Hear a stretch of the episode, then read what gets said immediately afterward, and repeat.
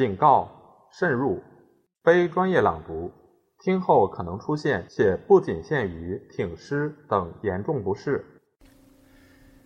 第二章，弘光朝廷的建立。第一节，系统问题上的纷争和史可法的严重失策。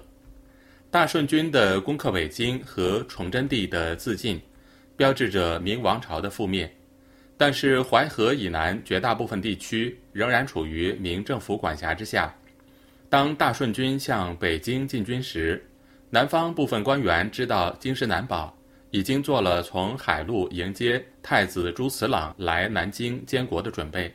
三月二十九日，即在北京失守十天之后，消息就传到了江苏淮安。四月初八日，淮安巡抚陆振飞根据唐报向当地官绅宣布了京师失守的重大变故。这里有两点值得注意：一是淮安距离刘都南京不远。南京六部等高级官员虽然很快得到了北京陷落的消息，却由于对崇祯帝和他三个儿子的下落不明，不敢轻举妄动。他们严密封锁消息，禁讹言，内心里却焦急不安。诸大佬每集议事堂为相向传木，近日无一语，或仰视乌之浮丝，堕阶而已。问曰：“事如不可知，将奈何？”竟以削肩促地作叹息声，各自散走，以为常。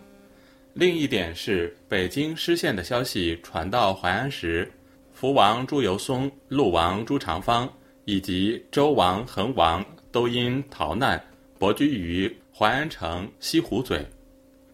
朱由崧和朱长方也必然想到这一事件对自己的前途可能发生的影响。南京在明朝初年是帝国的首都，永乐年间迁都北京以后，南京作为留都，一直保留了六部、督察院等一整套与北京相对应的中央机构。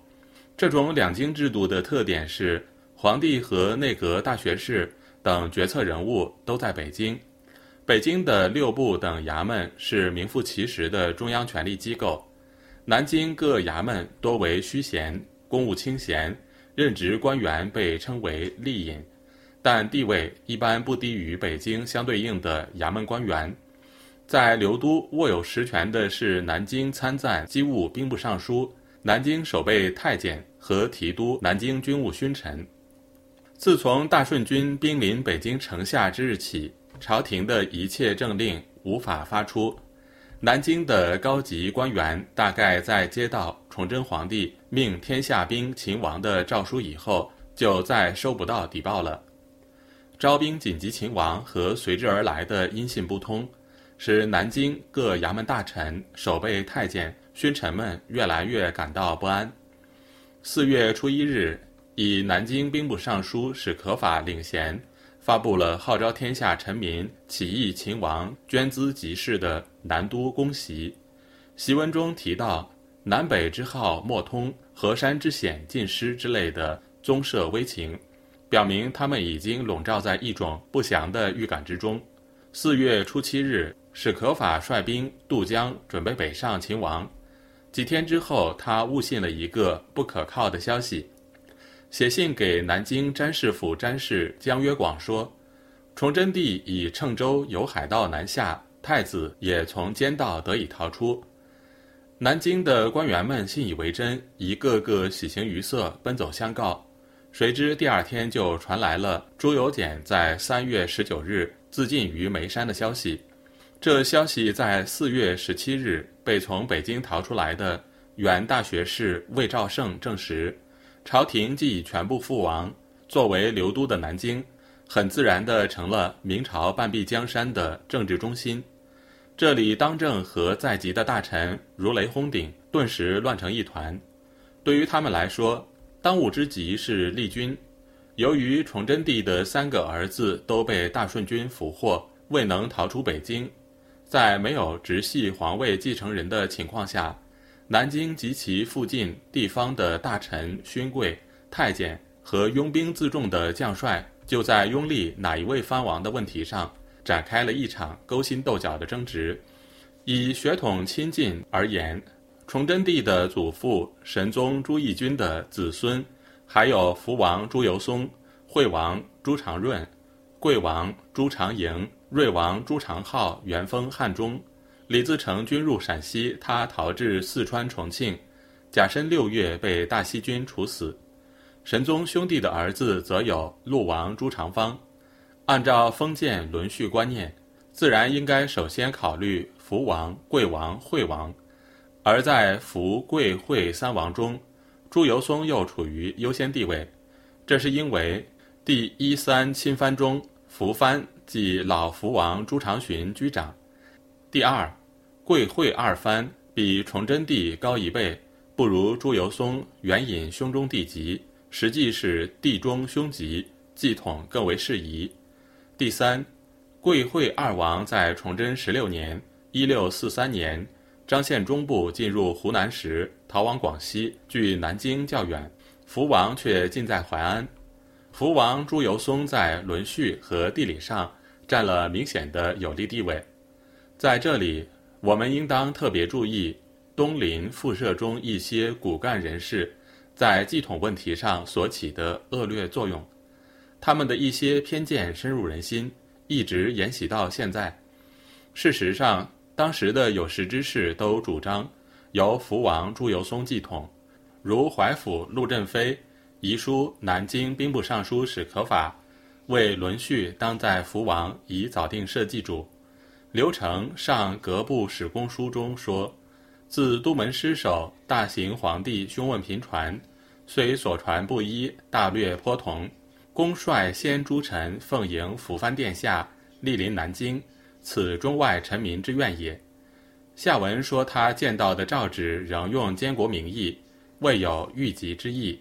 他极力主张应该早上尊号，理由是轮序应在辅藩。大宝之欲无可迟滞之端，几世中李清、张正臣、进士郑元勋等人也持相同态度。李清记载北都变文在即前宗伯谦益有迎陆王意。扬州正进士元勋密于语，欲与李仁谢少司马学龙曰：“服从此时矣，神宗四十八年，德则游戏人心，岂可舍孙立职？”况应立者不立，则谁不可立？万一左良玉协楚征之龙协议，各挟天子以令诸侯，谁尽之者？且陆王既立，置福王于何地？死之耶？亦忧之耶？是动天下之兵也，不可。接着又说张都见正臣，立主应以福藩为国本，使曹野闻立禄，皆不平。即福王监国，人心乃定。然而，江南士绅中的一部分东林党人却从狭隘私利出发，强烈反对由福藩继统。原因是朱由崧的祖母是备受神宗宠爱的郑贵妃，从万历到天启朝廷上围绕着储君问题展开的妖书、停机、移宫等轰动一时的案件，都同郑贵妃有关。何况正是由于东林党人的力争，神宗和郑贵妃希望立福王朱常洵，即朱由崧的父亲为太子的图谋，才化为泡影。因此，他们担心，一旦朱由崧登上帝位，重翻旧案，自己在政治上将会失势。在即礼部侍郎钱谦益当时被视为东林党魁，他两次从原籍常熟赶往南京。以立贤为名，到处游说，提议迎立陆王朱常方。支持钱谦益的有南京兵部侍郎吕大器、南京户部尚书高宏图、右都御史张慎言、詹事府詹事江约广等人。一度具有举足轻重地位的首席大臣南京兵部尚书史可法，是倾向于东林党的人物。他内心里对拥立福王有所顾忌。但又认为应该按轮序迎立神宗的子孙，各种南明史籍在盈利问题上记载非常混乱，原因是弘光继立，先前持异议者不免改口，局外人士又难免轻信风闻和自我揣测，弄出种种误解。比较而言，最可靠的记载是直接参与其事的江约广所著的《过江七事》。按江氏记载，当时江南北诸身指钱谦益等热衷于东林门户之见的官绅，群起拥陆王。作为实权人物的史可法处于进退两难的境地。他是东林党人左光斗的得意门生，自然对拥戴扶藩继统心存疑虑。但又担心舍亲立叔将引起更大的政治风波，经过反复考虑，他暗自决定前往浦口，同凤阳总督马士英商量，在贵王与福王之中选定一人。使马密商的结果是以亲以贤为贵乃可。至于惠王朱常润不在义利之列，是因为他迷信佛教，不懂世事。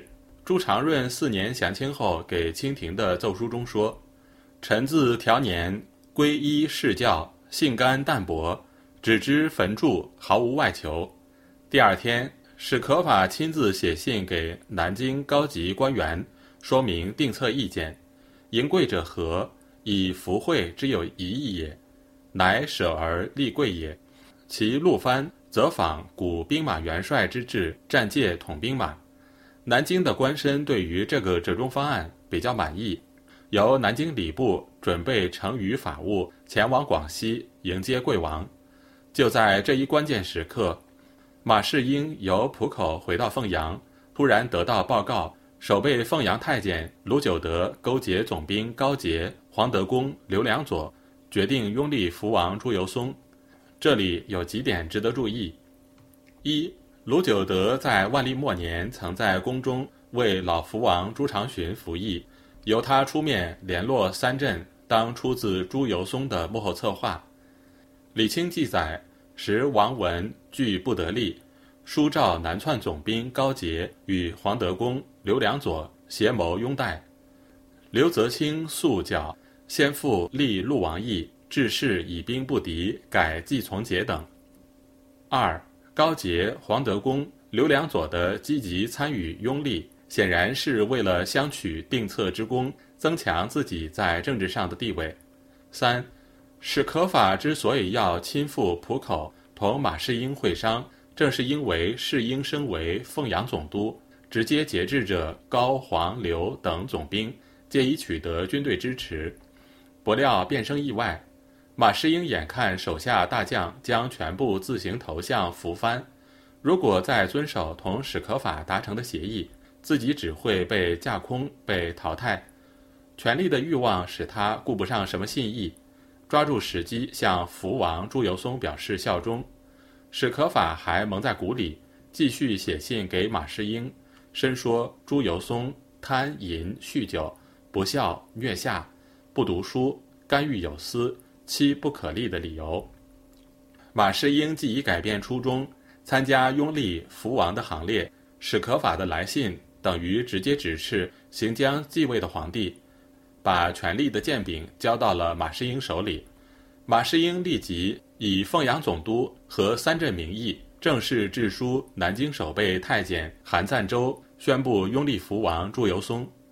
当南京各大臣被韩赞周邀请到家中。传阅马士英的书信时，虽然不少人感到震惊，但是他们既无兵权，立贵立禄的方案又已胎死腹中，失去了凭借，只好违心的表示同意。拥立陆王朱长方的主要策划人物钱谦益的表现就颇为典型。钱谦益侍郎处属布置胶东，指高宏图地中，汉可解衣。连卧豆汤三四瓯，指解暑之绿豆汤。问所立，胶东曰：“扶藩，色不异，即告别。”胶东留之曰：“天子勿容抗也。”前物仍坐定，俱令仆侍乌帽。谓：“我虽削籍，常经涉矣。”后驾龙江关。东林党魁的态度如此。其他原先追随拥陆的人也可想而知了。山东总兵刘泽清一度支持东林骨干拥立陆王，当他得知高杰、黄德功、刘良佐三镇的动向后，自知兵力不敌，立即随风转舵，加入了拥立福王的行列。四月末，福王继统已成定局。由于拥立定策问题对弘光一朝政局的影响极大，有必要做一点分析。前面说过，当时江南东林党人在朝在野的势力很大，他们中间的骨干分子以立贤为名，主张舍弃神宗嫡系子孙，而拥立穆宗之孙陆王朱长方。后来的事实证明，朱长方并不贤。他们的真正用意是排除福王，以确保崇祯时期东林复社党人在政治上的操纵权。特别是如果陆王以较远的宗支而被迎立，钱谦益等人有定策之功，肯定可以飞黄腾达。一度处于权力中心的史可法优柔寡断，设想出拥立贵王的折中方案，以为贵福二藩都是神宗嫡支。以贵抗福可以满足东林党人反对立福藩的愿望，又带着这个方案亲赴浦口同掌握实际兵权的凤阳总督马士英商量，自以为事出万全，结果风云突变。无论他主张拥立的仍是神宗嫡系，在朱由崧眼中，他始终是反对自己黄袍加身的重要人物。就当时情况来说，地位候选人。贵会二亲藩离南京较远，福禄二藩近在淮安。史可法既然主张按照轮序迎立，就应该当机立断，把颠沛潦倒之中的福王朱由崧接来南京继统。这样，朱由崧必然将对他刮目相看，马士英和四镇也没有可乘之机。当时私下酝酿立军人选时，史可法曾经对江约广说。以齐桓之伯也，听管仲则治，听易牙开方则乱。今吾辈之所立者，岂其不为视听？而又何患焉？